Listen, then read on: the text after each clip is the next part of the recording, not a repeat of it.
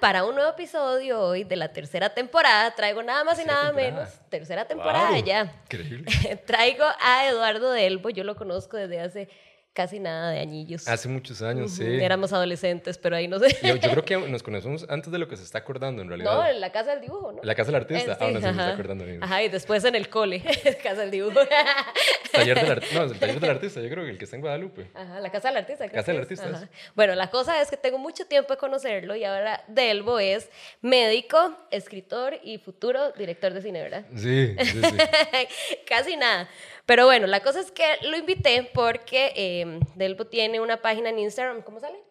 Eh, Eduardo Delbo. Bueno, sí, me buscan como Eduardo Delbo, ahí salgo. O do- Doctor Delbo, DR Delbo. Sí, sí. Ujú. Bueno, la cosa es que uno aprende demasiado y cada cosa que habla, yo digo, necesitaba invitarlo, neces- necesitaba invitarlo, porque fijo trae un tema eh, importantísimo.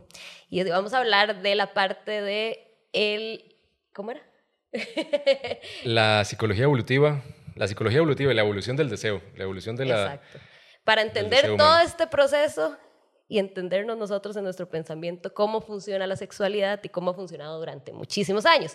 Entonces voy a cederle la palabra para que empiece a introducirnos en este tema que probablemente no oigan muy comúnmente en todos los episodios. Bueno, también antes de comenzar me gustaría decir que, que sí, Jamie, o sea, yo la conocí cuando tenía 14 años y el, el recuerdo que tengo es que en, la- en este curso de dibujo que llevábamos, pues estaba haciendo dibujitos de, de ropa. ah, sí, yo iba a ser diseñadora de modas, pero bueno, ahora voy a ser educadora sexual. Luego, luego cuando Jamie estaba en quinto año, fue la presidenta del colegio, la adventista, y yo fui el vicepresidente. Fue mi vicepresidente, digamos, para que vean. Así que sí, bastantes años y hemos evolucionado. Sí, Jamie, o sea, una chica adventista teniendo un podcast de sexualidad. Increíble evolución. Después hablamos de eso, pero sí, sí ha sido todo un recorrido, pero la verdad es que nunca me había sentido tan emocionada en la vida con ningún proyecto. Esto yo creo Increíble. que para esto nací. Y bueno, están ustedes siendo testigos de todo un proceso, hemos aprendido un montón de cosas y este tema se las trae y vamos a entender bastante de cómo funciona la mente humana en la sexualidad. Sí, bueno, eh, entrando ahí como un poco en materia, eh, esto de la psicología evolutiva es, no, no solo es como la sexualidad, digamos, eh, la, lógica que hay detrás es que nuestro cerebro evolucionó hace miles de años, digamos, y prácticamente los seres humanos que vivimos hoy en el 2023 tenemos el mismo cerebro que tenían los seres humanos hace 70 mil años. Pero obviamente las condiciones de vida eran súper diferentes. En- Vivíamos en un estado de naturaleza, ¿verdad? Primitivo. Eh, no había leyes, no había nada, no había policía, no había alguien que protegiera eh, en contra de los agresores, que siempre va a haber agresores, ¿verdad? Siempre va a haber gente que va a intentar robar la propiedad a uno, siempre va a haber hombres que van a hacerle daño, un daño sexual a una mujer. Imagínense entonces, si eso sigue pasando hoy con todas las, con todas las, exacto, los obstáculos, las leyes, la propiedad privada y todo, imagínense cómo era la vida. O sea, era, un- era un estado de vida muy triste. De hecho, eh, no sé, hay, hay filósofos que hablan como del, del ser humano noble, del primitivo, del humano primitivo noble. O sea, como que entonces vivamos como un estado de paraíso, como toda esta idea, ¿verdad? También religiosa de que cuando vivíamos en la naturaleza era un estado como de mucha armonía, paradisiaco, pero en realidad no, en realidad, no sé. Hay un filósofo, Jeremy Bentham, creo que es. ¿Es Bentham? No, no es Jeremy Bentham. No se me olvidó, no, no, recuerdo, pero o vivir en ese estado de naturaleza eh, era terrible. O sea, la expectativa de vida era súper corta, había demasiada violencia, había demasiada agresión, era un estado de guerra constante no había suficientes fuentes de, de calorías. Ahora uno va al supermercado y por mil colones puede comprar un montón de calorías. O sea, abre la refri y toda la comida está ahí, súper fácil acceso, ¿verdad? Buena proteína, buena carne, eh, montones de azúcares, de carbohidratos. Entonces, ahora vivimos en una abundancia de, de alimentos. En esa época no. En esa época conseguir la suficiente comida para sobrevivir, para mantener a los hijos de uno, era un reto completamente. Ahora uno trabaja en algo, ahora hay como una división de labores, ahora uno trabaja en algo y tiene suficiente dinero para ir a comprar su comida. En esa época no había división de labores, el trabajo de todo el mundo era buscar comida, buscar comida, ¿verdad? Y atender las necesidades básicas. Entonces nuestra psicología evolucionó en ese entorno tan diferente al que vivimos actualmente. Pero resulta que sí, el entorno cambió, ahora vivimos en, con muchísima prosperidad, ¿verdad? Están las figuras legales, eh, tradicionales, culturales del matrimonio y demás, pero en esa época no. Eh, pero seguimos teniendo la misma psicología que esa época. Entonces esto define cómo nos relacionamos con un montón de circunstancias, desde la sexualidad, la comida, por eso es que de ahora hay tanta obesidad, por eso los índices de obesidad ahora son tan altos, porque vivimos en un mundo abundante de calorías, pero tenemos la misma psicología de escasez de hace 70 mil, 100 mil años. Entonces, cuando nos encontramos con un montón de calorías, una hamburguesa gigantesca, con unas papas y una salsa ahí increíble y un postre, que es, no sé, qué, 3 mil calorías en una comida, uno se lo come perfectamente, de verdad, y desea eso, y quiere que llegue el fin de semana, o va al supermercado y los chocolatitos, ¿verdad? Los snacks, y tiene su alacena llena de todo esto, porque tenemos esa misma psicología deseosa, de calorías porque se vivía en la escasez. Lo mismo pasa con el sexo. Pasa con la comida, pero también pasa con el sexo. Nuestra psicología sexual evolucionó en esa época. Em, eh, un, elemento muy importante es que eh, el fin que tenemos todos los seres vivos es reproducirnos. Así de básicos. somos, o sea, hemos creado como aparatos muy complejos, ¿verdad? Culturales, sociales, económicos, pero en realidad nuestra psicología sigue siendo muy básica y en el fondo el fin de todo ser vivo es reproducirse. Hay gente que puede decir, pero no, yo decidí no tener hijos, pero ese no es el punto, digamos, usted ahora decide no tener hijos en este entorno, pero si su psicología sigue funcionando, sigue funcionando con todos esos vestigios ancestrales de que todos los seres vivos lo que queremos es reproducirnos. Entonces, es el hecho de reproducirnos, ¿qué implica? Encontrar una pareja. Y no solo implica encontrar cualquier pareja, sin una buena pareja. Uno quiere encontrar la mejor pareja. ¿Por qué? Para que los genes que uno tiene vayan acompañados con el mejor juego de genes de la otra pareja y entonces vayan los genes de uno así como bien, bien en todas, bien armados a la siguiente generación. Entonces, todo lo que hacemos está determinado por encontrar una pareja y la mejor pareja posible. Un ejemplo, em, en cuanto a, bueno, ahorita hablamos de las diferencias entre hombres y mujeres, pero hombres, adquirir estatus, hacer una carrera, tener mucho dinero, ¿verdad? Eh, tener mucho poder adquisitivo. ¿Por qué? Porque entonces eso le va a abrir su mercado de emparejamiento un montón. Va a haber un montón más de mujeres interesadas en uno. Eh, y esto suena muy primitivo, suena muy feo. En Pero es, en realidad, en realidad sí, vean, y, hay estudios que han visto que eh, tienen una mujer sentada ahí como Jamie, y entonces les ponen como diferentes prospectos de hombres, y le ponen como al mismo hombre, primero vestido con un traje de McDonald's, como un cocinero de McDonald's y no lo ven atractivo. Ajá, y, luego y luego el mismo hombre con un traje, ¿verdad? Ejecutivo, con un reloj ahí, ¿verdad? Como, como caro, como con signos de estatus. Y yo quiero con ese hombre. Entonces, por eso es que... Sí, es que es muy inconsciente, pero es porque está, y venimos así, con Exacto. Es entender eso, que venimos así. no es que uno quiera decir que, que, que, hay que tener ese pensamiento y bla, bla, sino que es entender cómo funciona la psicología y ser consciente. Eso, que está, eso que está diciendo Jamie es súper importante porque no, estos argumentos, digamos, y, y, gracias por decirlo, no son justificativos, no justifican como los malos actos que podamos hacer a partir de todo esto. Son descriptivos. Porque si uno no entiende cómo funciona, si uno no entiende cómo funciona su mente, si uno no entiende su psicología, pues va a estar a merced de caer en las trampas que le pone esa psicología, ¿verdad? Sí, claro, como voy a cambiar el tema un toque, pero por ejemplo, eh, la poligamia, ¿verdad? Este se justifica ahorita cuando los hombres son perros, ¿verdad? O infieles, en que así es el hombre primitivo. Y yo no, o sea, sí, puede tener esos instintos, pero usted puede decidir qué hacer, digamos. No es que lo va a justificar solo porque, ah, sí, son los hombres. Claro, claro. Eh, digamos, eh, decimos entonces que todos queremos reproducirnos. Ese es el objetivo de todo ser vivo. Pero resulta que hombres y mujeres, debido a nuestra anatomía, tenemos diferentes formas de reproducirnos y nuestro éxito reproductivo funciona de diferentes formas.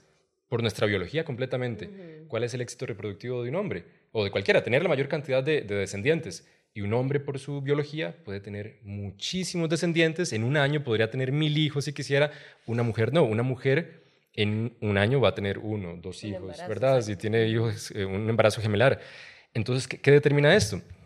Que la mujer cuide, y esto de nuevo, yo sé, a veces cuando me meto en este tema lo hablo como muy descriptivo, desapasionado, pero yo sé que a mucha gente esto le puede resultar así como terrible, pero de nuevo, esto es como una descripción de cómo funcionamos, porque luego cuando uno entiende cómo funciona, puede encontrar las herramientas y las estrategias y las salidas para no caer en esas trampas de cómo funciona, ¿verdad? Si uno no entiende su pasado, si uno no entiende como sus errores del pasado, si uno no entiende su, historia familiar, sus antecedentes familiares, uno está como condenado a seguir repitiendo lo mismo, ¿verdad? Los mismos errores. Esto es algo así, es parecido. Si uno no entiende... Estamos explicando nada más lo que ha pasado durante siglos y ustedes toman la decisión. No, y, luego, no, y luego podemos hablar de, de, y desde mi experiencia también, cómo he vivido esto, de cómo uno puede escapar como a esas trampas que le pone su psicología sexual. Entonces, la mujer un solo, un solo hijo, el hombre miles de hijos, miles, no, un mil hijos, digamos, es posible, podría ser posible. Eh, de hecho, o sea, uno ve como en la historia los emperadores, eh, no sé, el, el, Inca, como el emperador del imperio Inca, y tenía un montón de mujeres, ¿verdad? Esto es muy común. O en China, ¿verdad? O, los países árabes, que es súper común que un hombre de mucho estatus pueda tener, y bueno, en muchos países sigue siendo legal, ¿verdad? Es como algo cultural, en donde un hombre con mucho estatus económico puede tener 10 mujeres, y es como lo normal, ¿verdad? Sí, sí, que es cultural ya. Exacto. En países occidentales pues, ya esto, la cultura ha cambiado. Eh, pero entonces, ¿a qué nos lleva esto? que las mujeres de base, de base por su biología, ustedes están como diseñadas a querer construir, a querer quedarse con un hombre, porque lo que ustedes buscan en una pareja, lo que a ustedes les resulta atractivo en una pareja es un hombre que esté dispuesto a comprometerse, un hombre que tenga un estatus económico, que les ofrezca seguridad, estabilidad. ¿Por qué? Porque ustedes quieren mantener ustedes quieren llevar a su, a, su, a su hijo, a sus hijos, a la siguiente generación y que crezcan y que continúen dejando los genes, ¿verdad?, a las siguientes generaciones. Entonces, para eso ocupan la compañía, el apoyo de alguien. Ahorita, y de nuevo, esto es como la psicología de cómo sucedió hace miles de años. No, es que, ahora, no es que ahora una mujer no pueda ser una madre soltera, obviamente no es eso, sino que en el mundo primitivo, la mujer buscaba en una pareja eso, estabilidad, compañía, compromiso. Porque si daba su sexualidad, digamos, o si estaba con un hombre que no estaba dispuesto a estar con ella, quedaba embarazada y qué? Quedaba sola.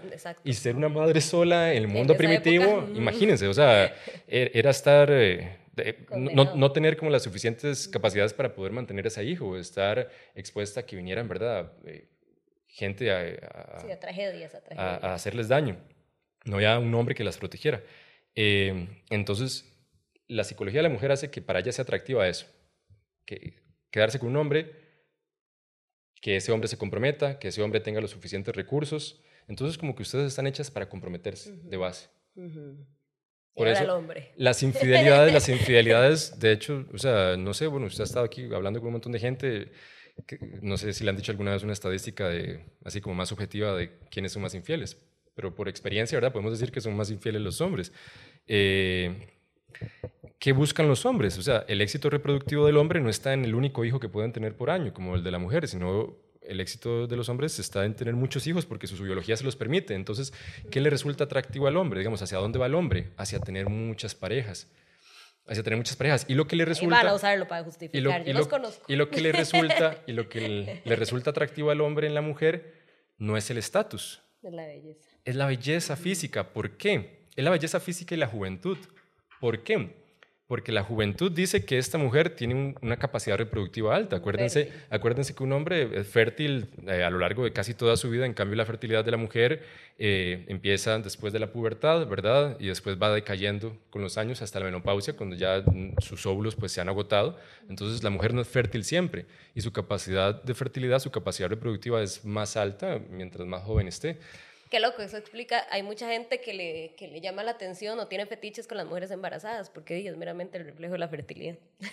Sí, ahorita, bueno... Bueno, estoy hablando de un fetiche, así sí. tiene sentido, si le gusta la fertilidad, si buscan pero, es, no, pero, es que ahí, no tanto, porque esa es la fertilidad, ahí van los genes, en ese embarazo van los genes de otro hombre. Ah, bueno, sí. Bueno, puede, es un fetiche muy común. De otro hombre. Pues bueno, lo otro que le resulta atractivo al hombre en la mujer es la belleza física porque la belleza física habla de buenos genes. Habla de buenos genes. Digamos, habla de la salud, de un cutis terso, simetría en, el rostro, todo eso habla de buenos genes. Entonces, eso no es que el hombre lo analice conscientemente. El hombre no lo analiza conscientemente. Son instintos ya muy básicos determinados por esa psicología evolutiva. Entonces, el hombre busca eso. Eh, belleza y juventud y de nuevo, aquí estamos hablando como en los estados más primitivos y esta psicología evolutiva cuyo fin es llevar la mayor cantidad de, de progenie a la siguiente generación, éxito reproductivo en términos biológicos. Entonces el hombre también va a buscar em, estar con la mayor cantidad de mujeres posible y que le represente el, menor esfuerzo posible. Que le represente el menor esfuerzo posible. Entonces vean cómo esto describe un montón de cosas que las mujeres usted, y hay estudios sobre esto, digamos, abordan los investigadores a una mujer y le preguntan, ¿usted querría tener sexo ya con esa persona? Y casi ninguna mujer diría que sí. En cambio, llegan y abordan a unos hombres, ¿usted querría tener sexo con esta mujer? Muchísimos, un altísimo porcentaje dice que sí. Qué loco. Un altísimo porcentaje dice que sí.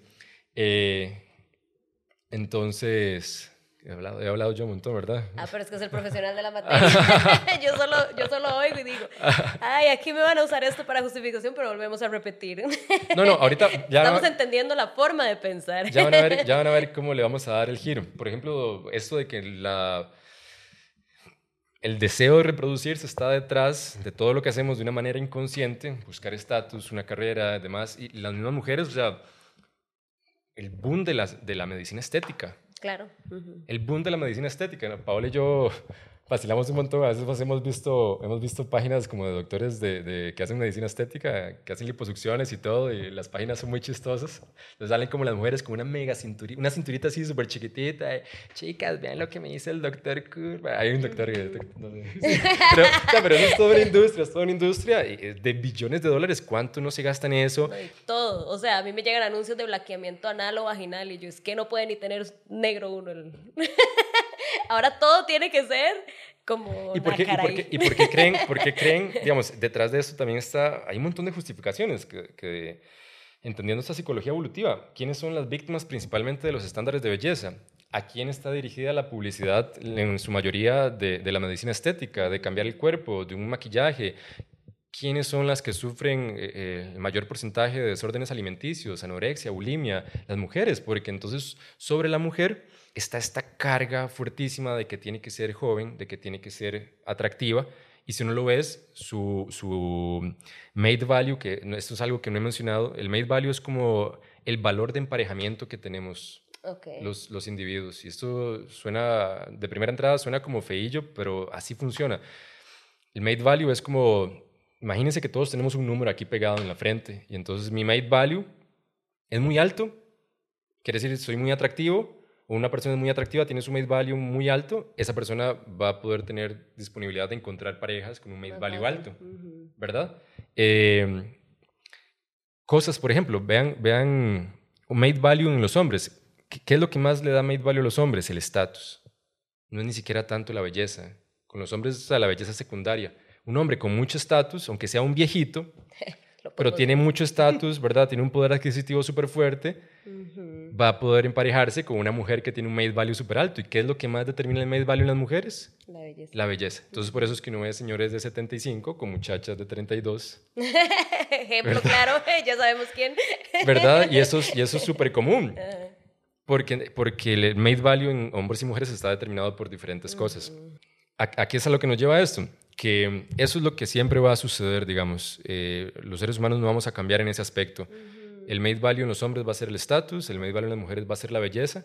La publicidad se nos va a, a, montar demasiado con esto. Digamos, las mujeres, si no conocemos esto, si las mujeres no saben esto, si, si eh, socialmente no tenemos conciencia de esto, uno cae víctima de ello. Entonces, la publicidad siempre va a explotar las inseguridades del cuerpo de la mujer. ¿Para qué? Para venderle con un proceso estético, con un procedimiento estético.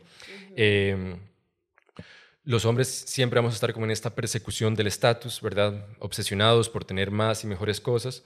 Y no es que, o sea, de nuevo, y no es que las mujeres no avancen en su estatus. Pero ojo, hay algunas, hay, como unas, unas circunstancias especiales. Vean, hay un grupo, y esto está muy determinado estadísticamente, hay un grupo de mujeres a las cuales les cuesta muchísimo emparejarse son estas. Eh, mujeres relativamente jóvenes, digamos que una, mujer de 30 años con un estatus socioeconómico muy alto. Una mujer profesional, una mujer pro, así, una mujer gerente de una empresa, eh, ejecutiva en un banco, 32 años, tiene un estatus, un poder adquisitivo súper alto. ¿Por qué le va a costar mucho emparejarse? Em, porque ella va a aspirar a una pareja que tenga un estatus económico similar al de ella. Pero resulta que ese hombre con un estatus socioeconómico similar al de ella va a aspirar, va a aspirar, primero, primero, son muy reducidos. O sea, ya una mujer con un estatus económico súper alto, los hombres que tengan un estatus económico similar a ella van a ser ya un pool muy reducido de base. Y esos hombres con estatus eh, económico alto van a utilizar su made value elevado para encontrar mujeres de un made value elevado. entonces van a andar con una mujer sumamente atractiva. Entonces, si esta mujer ejecutiva de un banco no es tan atractiva, su pool se redujo. Su pool se redujo un montón y le va a costar mucho emparejarse. Entonces, son como las, las consecuencias de todo esto. Em, sí. No sé, ahorita quiero decir unas cosas, pero se me olvidó. No sé, diga usted algo. No, no, me parece súper interesante porque estamos aquí explicando como la forma en que funcionan el, el, pensamiento de los hombres y las mujeres, por más que uno quiera cambiarlo, porque en eso está, digamos, yo soy una de las fieles eh, en, en, en convencer a la gente de que uno puede envejecer, o sea, de esto de que le venden a uno Botox y todo eso, y yo ame sus arrugas, tenga amor propio, pero entender esto y se justifica el hecho de por qué algunas se empeñan tanto en, en enfocarse en esto. Obviamente, y no es la, van a haber excepciones a la regla porque hay gente que ha entendido esto y quiere cambiar su pensamiento, es lo que se ha trabajado el feminismo, ¿verdad? Y todas estas cosas. Pero es lo básico. Y yo, yo, digamos, e, este tema es súper controversial. Yo he tenido amigas feministas con las que he hablado de esto y dejan de ser mis amigas. Para mis amigos feministas que dejaron de ser mis amigas después de hablarles de este tema, esto como que justifica todo el, todo el patriarcado, todo el machismo.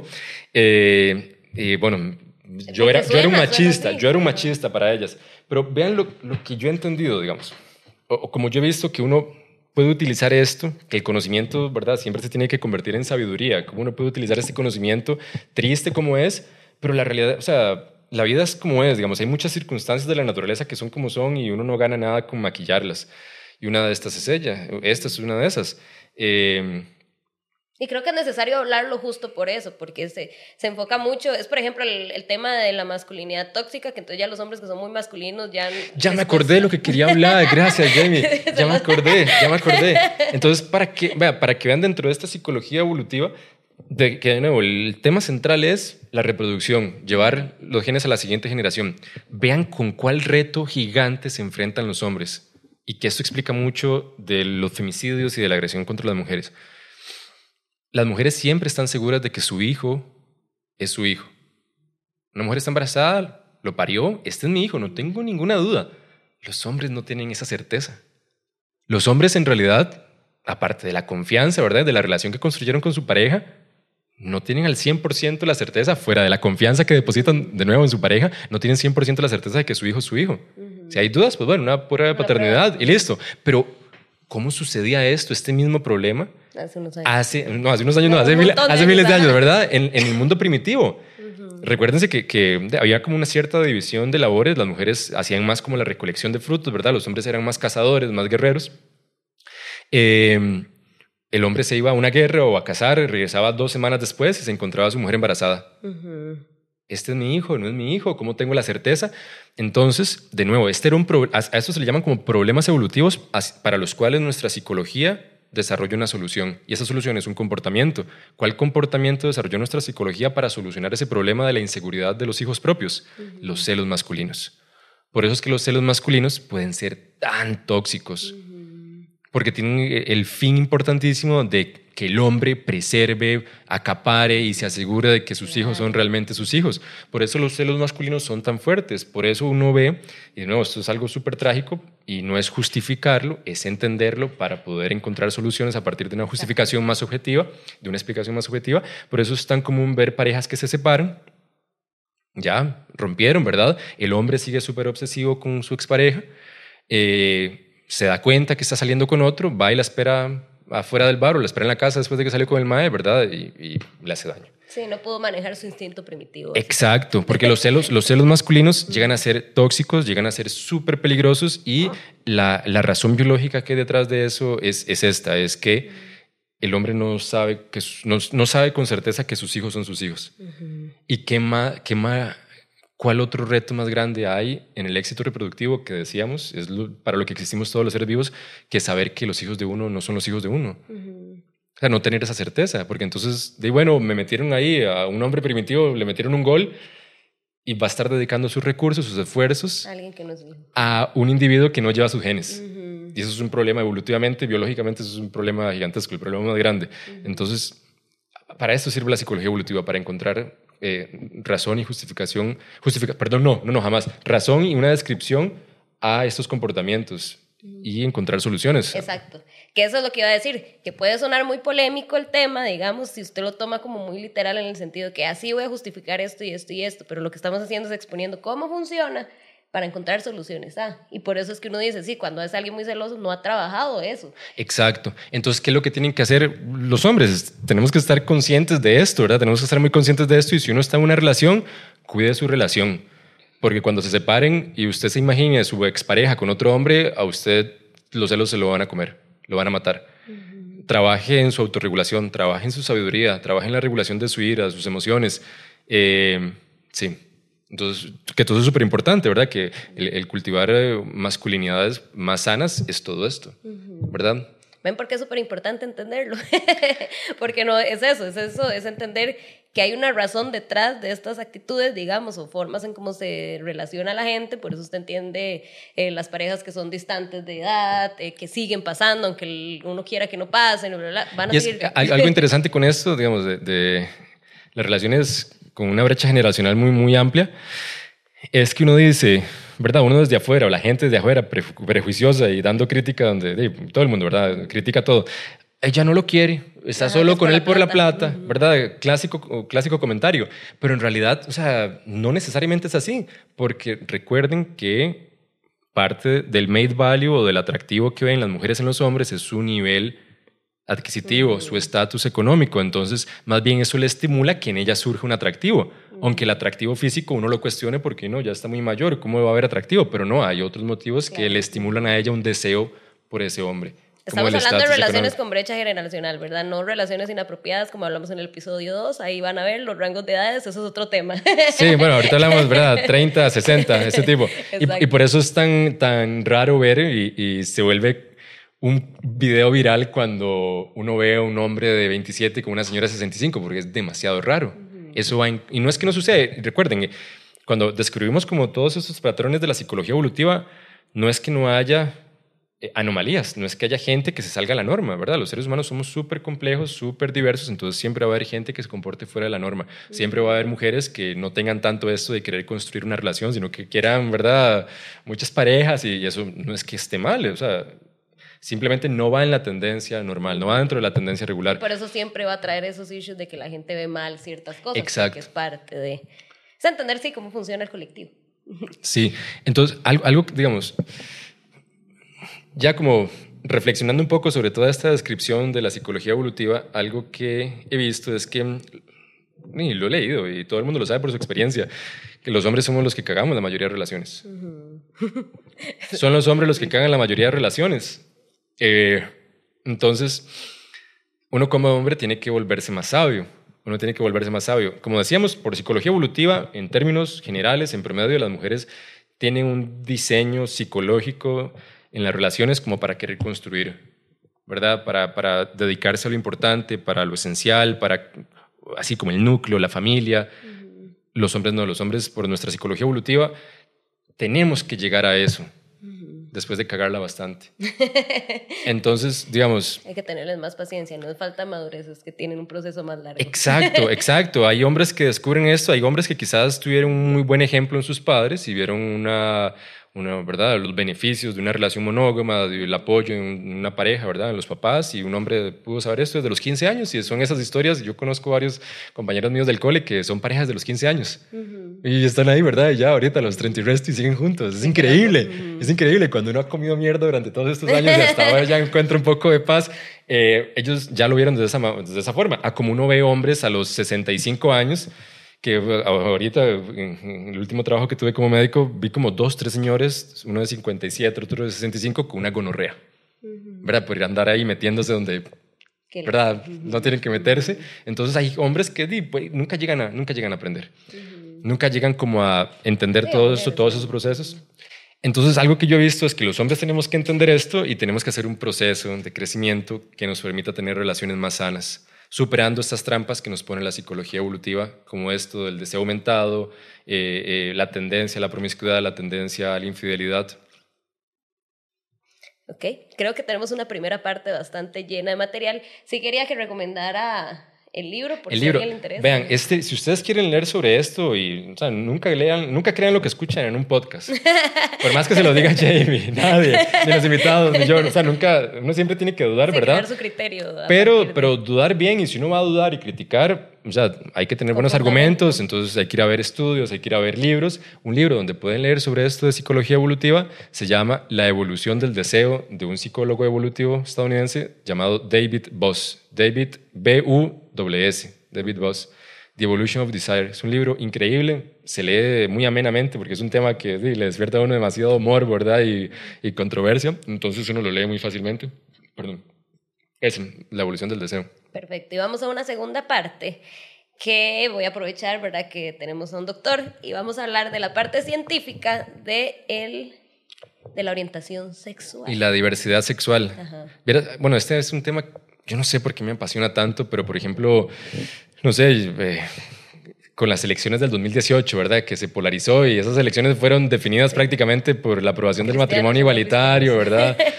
Renovación contra Carlos Alvarado y todo eso, ¿verdad? Eh, conservadores contra gente más, más eh, progresista. Eh, no sé, este tema siempre me ha apasionado un montón.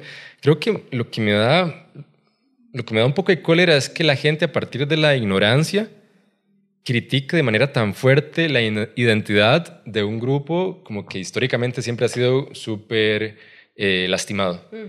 ¿verdad? Que es la gente diversa sexualmente, que son una minoría, ¿verdad? Por algo se llaman minorías, es una minoría, o sea, la, la mayoría de la gente va a ser heterosexual, la minoría de la gente eh, va a tener algún componente de diversidad sexual. La, la orientación sexual en los seres humanos es un espectro. Siempre es como todo en nosotros, ¿verdad? El tamaño eh, eh, de las orejas, el tamaño de los pechos, la altura, el color de piel, todo siempre es un espectro. O sea, uno no es ni blanco ni negro. Somos todo un espectro. Y lo mismo sucede con la orientación sexual para la reproducción, que de nuevo, como en la sección habla- pasada hablábamos, que la reproducción es lo más importante para nosotros como seres vivos, obviamente, una especie que todo el mundo sea homosexual es una especie condenada a, no reproducirse, a extinguirse. Entonces eso biológicamente no tiene sentido, que la mayoría de individuos en una especie sean, digamos, no sean heterosexuales. La mayoría de individuos en una especie van a ser heterosexuales. Eso tiene todo el sentido biológico. Pero como somos un espectro, y nuestro neurodesarrollo, el desarrollo de nuestro cerebro y las partes que determinan la orientación sexual, eh, todo es súper complejo, no todo el mundo va a ser heterosexual. Va a haber un espectro, ¿verdad? Por eso el arco iris de diversidad sexuales. Entonces va a haber gente homosexual, bisexual, hay gente asexual también, o sea, es completamente normal. O sea, simplemente el lugar de su cerebro que enciende el deseo y la atracción, es algún, alguna situación sucedió que no, no funciona como le funciona a la gente heterosexual, entonces hay gente asexual y es completamente válido. Entonces creo que el motivo por el que me apasiona tanto este tema es por eso, porque es algo como tan normal, tan propio del ser humano, pero hay gente que hay gente, digamos, intolerante. Hay gente intolerante, como basada en, en argumentos súper retrógrados, eh, intolerantes, basados como en religión, que se meten y dañan y le hacen demasiado daño a la gente sexualmente diversa. Creo que por ese motivo me apasiona mucho el tema. Eh, entonces, sí, no sé, ve- vean que esto siempre ha despertado mucha controversia. Uno se mete a YouTube y hay montones de videos sobre este tema, ¿verdad? Ah, sí. en contra de, de la famosa eh, ideología de género, que la ideología de género viene a dañar la sociedad, ¿verdad? Y la Agenda 2030 y todo esto, y que es que el planeta está superpoblado, entonces vamos a convertir a todo el mundo en gay para que la gente no se reproduzca, y algunos argumentos así como conspirativos súper locos que no hacen sentido, pero a, la- a mucha gente sí le hacen sentido y creo que es porque llegan y le estimulan como las partes más intolerantes de su ser y entonces ya como que tienen un argumento más fundamentado para ser lo intolerantes que siempre han sido. Entonces, Oh, que son, son parte de la comunidad y no pudieron salir, entonces están resentidos, que eso pasa mucho, que hemos hablado, digamos. Sí. Como, sí, como personas que son gays y, o súper homofóbicas, que en realidad sí son gays. Son gay Tuvimos fondo. una invitada eh, trans que ella comentaba que más que posteaban así varas como la transexualidad, bla, bla, bla, les escribían por aparte. ujú. Entonces eso pasa mucho, que es como, di, tienen tanto resentimiento porque no pudieron ser lo que demuestran odio cuando en realidad lo son. Entonces, súper loco. Claro, claro. hay, hay una pregunta, bueno, hay, hay un documental que vi hace poco que se llama, un llamado Matt Walsh en Estados Unidos, que es como, ¿qué es una mujer? Entonces le pregunta a todo el mundo qué es una mujer y la gente que está en contra de la diversidad sexual y de la transexualidad dice, no, una mujer, una mujer es ya lo que está ahí, digamos, si no tiene útero, si no tiene ovarios, una mujer es X, X y punto. Usted, usted es un hombre que se autopercibe como mujer, o sea, usted quiere convertirse en una mujer trans, pero no, usted jamás va a ser una mujer porque sus cromosomas son XY, entonces como que eh, responden, y es que esto hace la ignorancia, como responder fácilmente y llegar a conclusiones precipitadamente. Una mujer no solo tiene, digamos, eh, decir que una mujer, para que sea mujer, tiene cromosomas XX y hay algo, y no puede haber algo diferente, está equivocado. Por ejemplo, hay, hay muchas condiciones, cromosomopatías que se llaman, de gente que esto es poco común, pero existe, y entonces, ¿qué dice esto sobre el argumento de, de mujeres que XX? Hay mujeres, hay individuos que nacen con un solo cromosoma X. Eso se llama el síndrome de, de, Turner. O hay individuos que nacen con un cromosoma, dos cromosomas X y un cromosoma Y se llama, esto se llama síndrome de Klinefelter. Y entonces estos XXY se desarrollan externamente como hombres, pero obviamente como con problemas, les crecen los pechos. Las mujeres eh, que tienen síndrome de Turner, que tienen un solo cromosoma X, también o sea, son como mujeres que nunca tienen sus caracteres sexuales secundarios. Entonces decir que una mujer, para ser mujer, XX y, que son los cromosomas, son los cromosomas los que definen, en realidad es una situación mucho más compleja. De hecho, esto, ¿qué es algo? ¿Qué es una mujer? ¿Qué es un hombre? No son preguntas que se responden sencillamente, pero la gente, a la gente intolerante le gusta responderlas con mucha simpleza. Es, por ejemplo, digamos, si uno dice, si tengo un lápiz, tengo un lápiz, mi libreta no la tengo cerca, pero uno tiene un lápiz, entonces uno dice, ¿qué es un lápiz? ¿Qué es lo que define que esto sea un lápiz? Entonces uno podría decir como los materiales, uno podría decir como la forma, la función, pero si uno le saca punta a ese lápiz, y le saca punta y lo saca punta y lo saca punta hasta que lo deshace completamente y lo único que tiene es como basurilla del tajador, sigue siendo un lápiz. Sí. Pero ya hay, es pura basurilla, ya ni siquiera lo puede agarrar. Es puro, así, colochillo. Sigue siendo un lápiz. Yo diría que sí, en otra forma. ok, ok, eso es un punto. Esto es una rama de la filosofía que se llama ontología, que se pregunta por la naturaleza de las cosas y todo eso. Bueno, Jamie dice que sí. Alguien podría decir que no porque ya, lo que tiene es pura basurilla. Entonces uno podría decir, le, le, un lapicero. Bueno, podemos definir qué es algo por su función. Entonces el lapicero escribe, pero si se le acaba la tinta, deja de ser un lapicero. Sigue siendo un lapicero, pero ya ni siquiera cumple con su función. Entonces, vea como decir... no podemos delimitarlo a un... Decir que es algo es algo demasiado difícil. Pero entonces cuando nos preguntamos qué es una mujer, de nuevo es una pregunta igual de difícil, que uno no puede decir, ah, cromosomas XX. Y si usted no tiene cromosomas XX, no puede ser una mujer.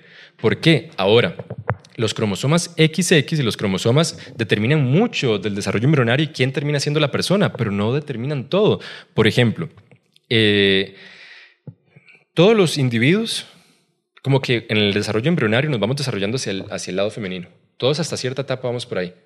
Pero la presencia del cromosoma Y es lo que masculiniza a los, a los eh, embriones que terminan siendo hombres. Es la presencia del cromosoma Y. Eh, pero ¿qué pasa entonces cuando tenemos XXY? Tenemos un hombre, pero tiene dos cromosomas X. Tiene dos X, entonces uno es mujer, tiene el cromosoma Y que lo masculinizó. ¿O qué pasa, por ejemplo, cuando eh, la presencia del cromosoma Y lo que hace al masculinizar es como aumentar la, la cantidad de, de andrógenos, testosterona en el desarrollo embrionario? Entonces, hay mujeres embriones, fetos de mujer que van desarrollándose normalmente, pero tienen una mutación que les hace tener algo que se llama hiperplasia, hiperplasia adrenal congénita, que es que las glándulas suprarrenales se hipertrofian un montón. Entonces estas mujeres producen en su desarrollo fetal un montón de andrógenos, de testosterona. Y estas mujeres nacen masculinizadas. Aunque no tuvieron cromosoma Y, sí tuvieron la presencia de hormonas masculinas y nacen masculinizadas. Salen con un megaclítoris, digamos, esto es, poco común, pero son cosas que suceden. Y se ha visto que muchas mujeres con hiperplasia eh, adrenal congénita son diversas sexualmente. O tienden a ser bisexuales o tienden a ser heterosexuales. Entonces se ha visto que la presencia de una concentración elevada de hormonas masculinas en el desarrollo embrionario hace que las mujeres sean homosexuales o sean bisexuales. Ahora, ¿y esto por qué? Porque es que los genitales son una parte diferente del cerebro y los genitales no, no, no determinan la orientación sexual. Los genitales tienen una función reproductiva y los genitales se desarrollan en un momento del desarrollo embrionario y el cerebro se desarrolla en otro momento.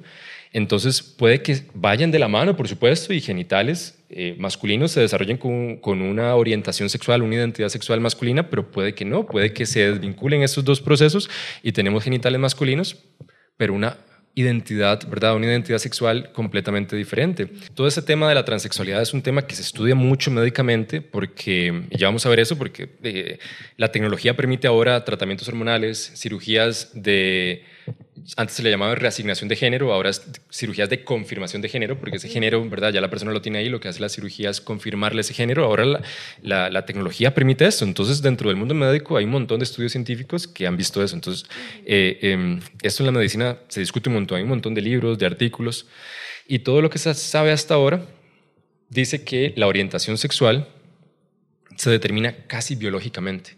O sea, ya la persona prácticamente, o sea, toda la evidencia científica ahorita siempre, ¿verdad? La ciencia siempre está abierta a nuevas, a nuevas teorías o a nuevas evidencias, pero todo lo indica hasta ahora que la orientación sexual se determina en el desarrollo embrionario. O sea, alguien cuando nace ya tiene determinada su orientación sexual.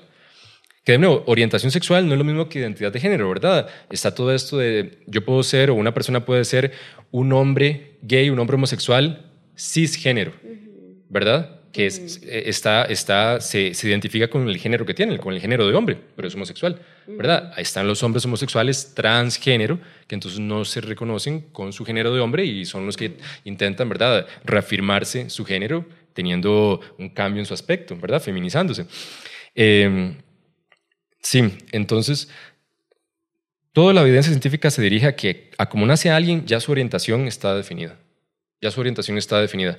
De hecho, hay, hay un caso súper eh, famoso que sucedió como en los 70s, en los 80s. Fue un muchacho, un chiquito, en un bebé en ese momento, se llamó David Reimer. Ya se murió, se suicidó. Eh, en la circuncisión, le hicieron mal la circuncisión y le dañaron el pene, le destruyeron el pene completamente. Entonces, bueno, ¿qué hacemos? En esa época eh, había un, un, teórico, un psicólogo teórico llamado John Money. John Money le propuso a los papás que, y la teoría que, que, estaba en esa época, creo que era el conductismo, bueno, a la, a la, corriente a la que pertenecía John Money, era que todos nacemos como una tabla rasa, nacemos en blanco, o sea, no traemos como nada del nacimiento, todo nos lo enseña la crianza y la socialización. Entonces John Money le propuso a los papás, no hay problema, criémoslo como chiquito, para que no sufra, como chiquita, perdón, para que no sufra como un hombre sin pene, criémoslo como chiquita. Entonces desde pequeño le, asignaron un nombre, ¿verdad? Un nombre femenino, le ponían vestidos, le dieron como toda la socialización típica femenina. Cuando llegó la pubertad le dieron hormonas femeninas, creo que se llamaba Wendy, no me acuerdo, pero bueno, digamos que era Wendy Reimer, y ella siempre estuvo súper conflictuada. O sea, ella sabía, o sea, ella sabía que no, o sea, que ella no era una mujer. O sea, que ella no era una mujer. Entonces, como a los 20 años ya se deshizo de todo eso y exigió que la reconocieran como un hombre, como lo que había nacido, como David Reimer. Entonces se sometió a otro, otro poco de procedimientos, le reconstruyeron el pene, tuvo una familia, trató de, ¿verdad?, como de reconstruirse como persona y, no pudo porque creo que en el año 2000 se, se, suicidó, se pegó un tiro en la cabeza, tanto conflicto, ¿verdad? Pero entonces, ¿qué es lo que dice esto? Que por más que a un varoncito, nacido varón, que ya traía su orientación heterosexual, cisgénero, heterosexual, cisgénero, hombre que se reconoce como hombre, por más que lo criaran y le dieran todo para que él creyera que, era una mujer, o sea, eso no iba a funcionar.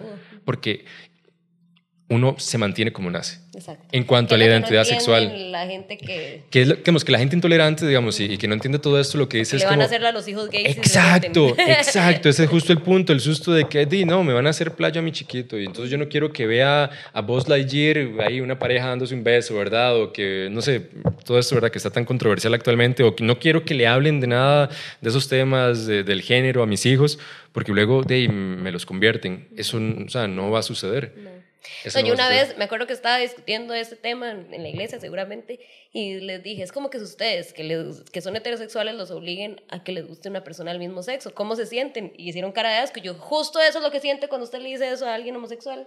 Claro. Y además le estamos metiendo un poco de issues porque es como está siendo pecador, está no sé qué, entonces la gente tiene un conflicto así y desde pequeños lo sienten. O sea, yo tengo amigos gays que dicen, yo tenía cinco años y me gustaba el profe. Ya sabía, o sea, exacto, exacto.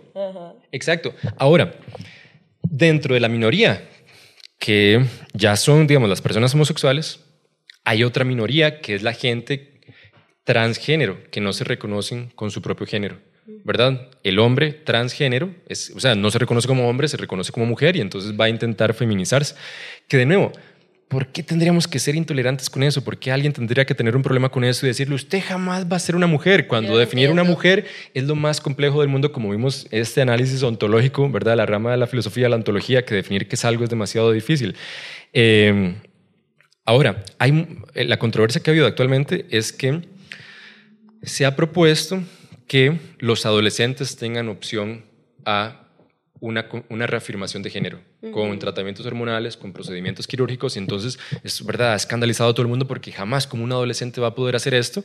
No, definido, Exacto, ¿verdad? Todavía no tiene claridad de su vida, todavía es una persona inmadura, es como un chiquito a los 12 años haciéndose un tatuaje, ¿verdad? Pocos papás dejarían, bueno, yo creo que hay, hay, algunos papás que sí lo harían, ¿verdad? ¿verdad? Pero pocos papás dejarían que su hijo se haga un tatuaje porque es algo para toda la vida. ¿Cómo dejar entonces que un chiquito de 12 años se cambie su género, se reafirme su género cuando tiene 12 años? Hay dos puntos para esto. Un hombre, antes de, los, antes de iniciar la pubertad, todavía no tiene sus caracteres sexuales secundarios, ¿verdad? Su voz no ha cambiado, ¿verdad? Su cuerpo no se ha masculinizado, ¿verdad? Su tren superior no se ha hecho más grande y todo esto. Eh, entonces, si ese chiquito de 12 años termina siendo, y de fijo, o sea, va a terminar siendo una persona trans, hacer la transición va a ser más fácil a los 12 años.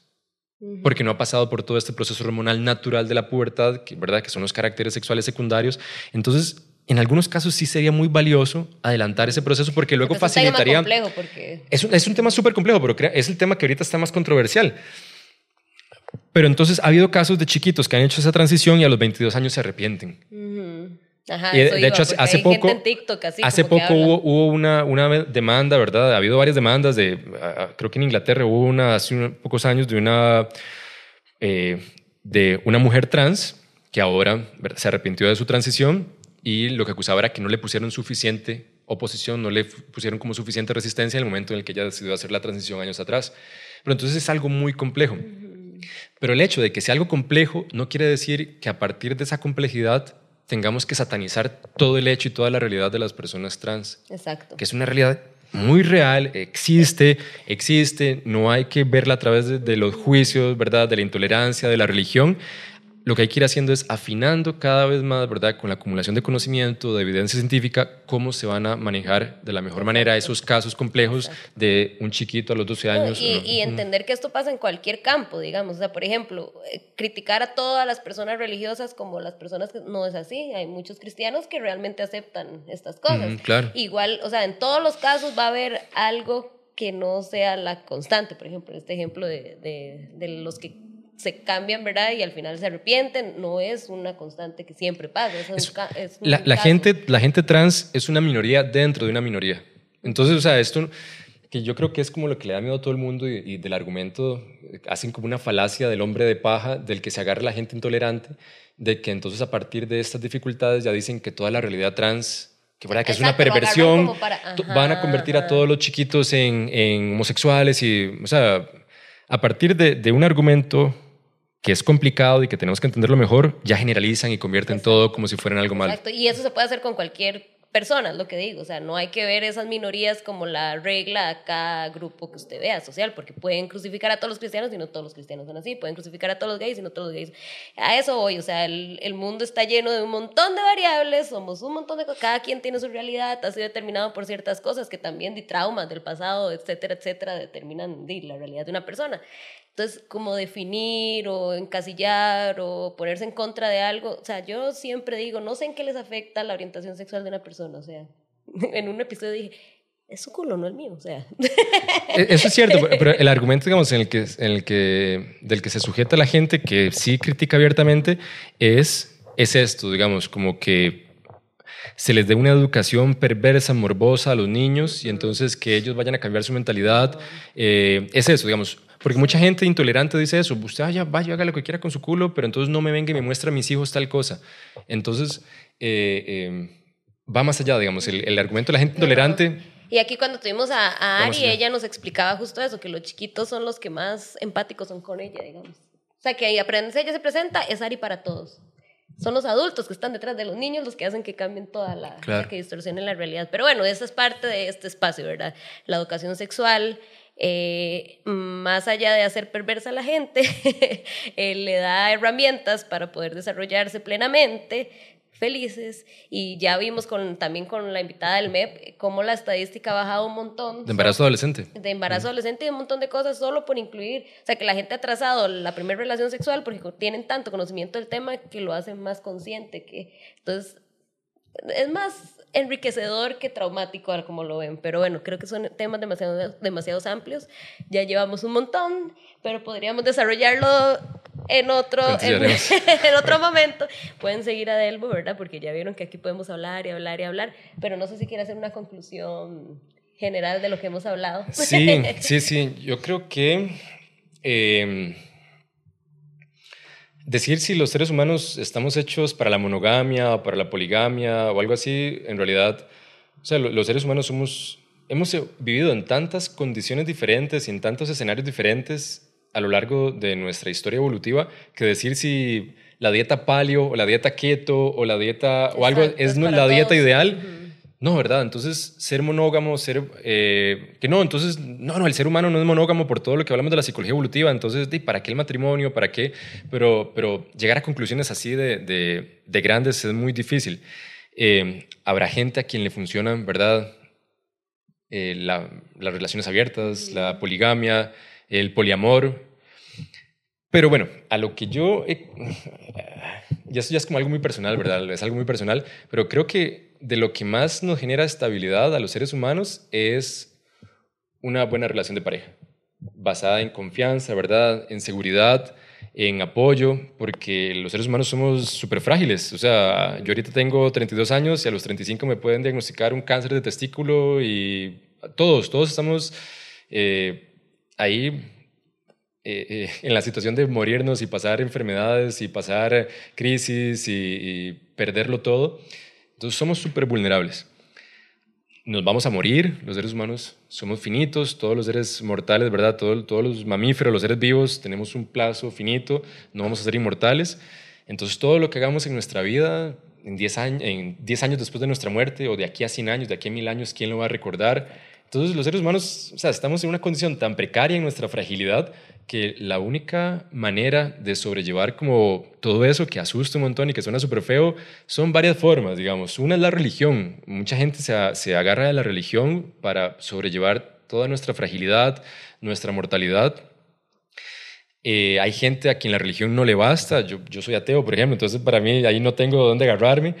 Pero la otra manera en la que los seres humanos sobrevivimos a nuestra fragilidad es, es el amor. Y y verdad, el amor no es algo fácil, el amor no es una noche en Area City. El amor no es una noche en un motel.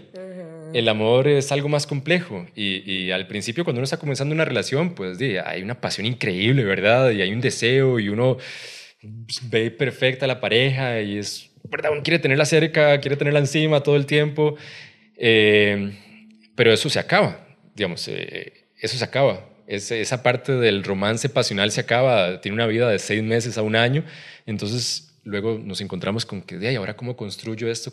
Algo más duradero, más sólido, más estable, que me apague mis miedos de mortalidad, de fragilidad, y eso solo sucede con relaciones a largo plazo, sostenidas, ¿verdad? Con mucho trabajo en conjunto, con mucha apertura, con mucha confianza.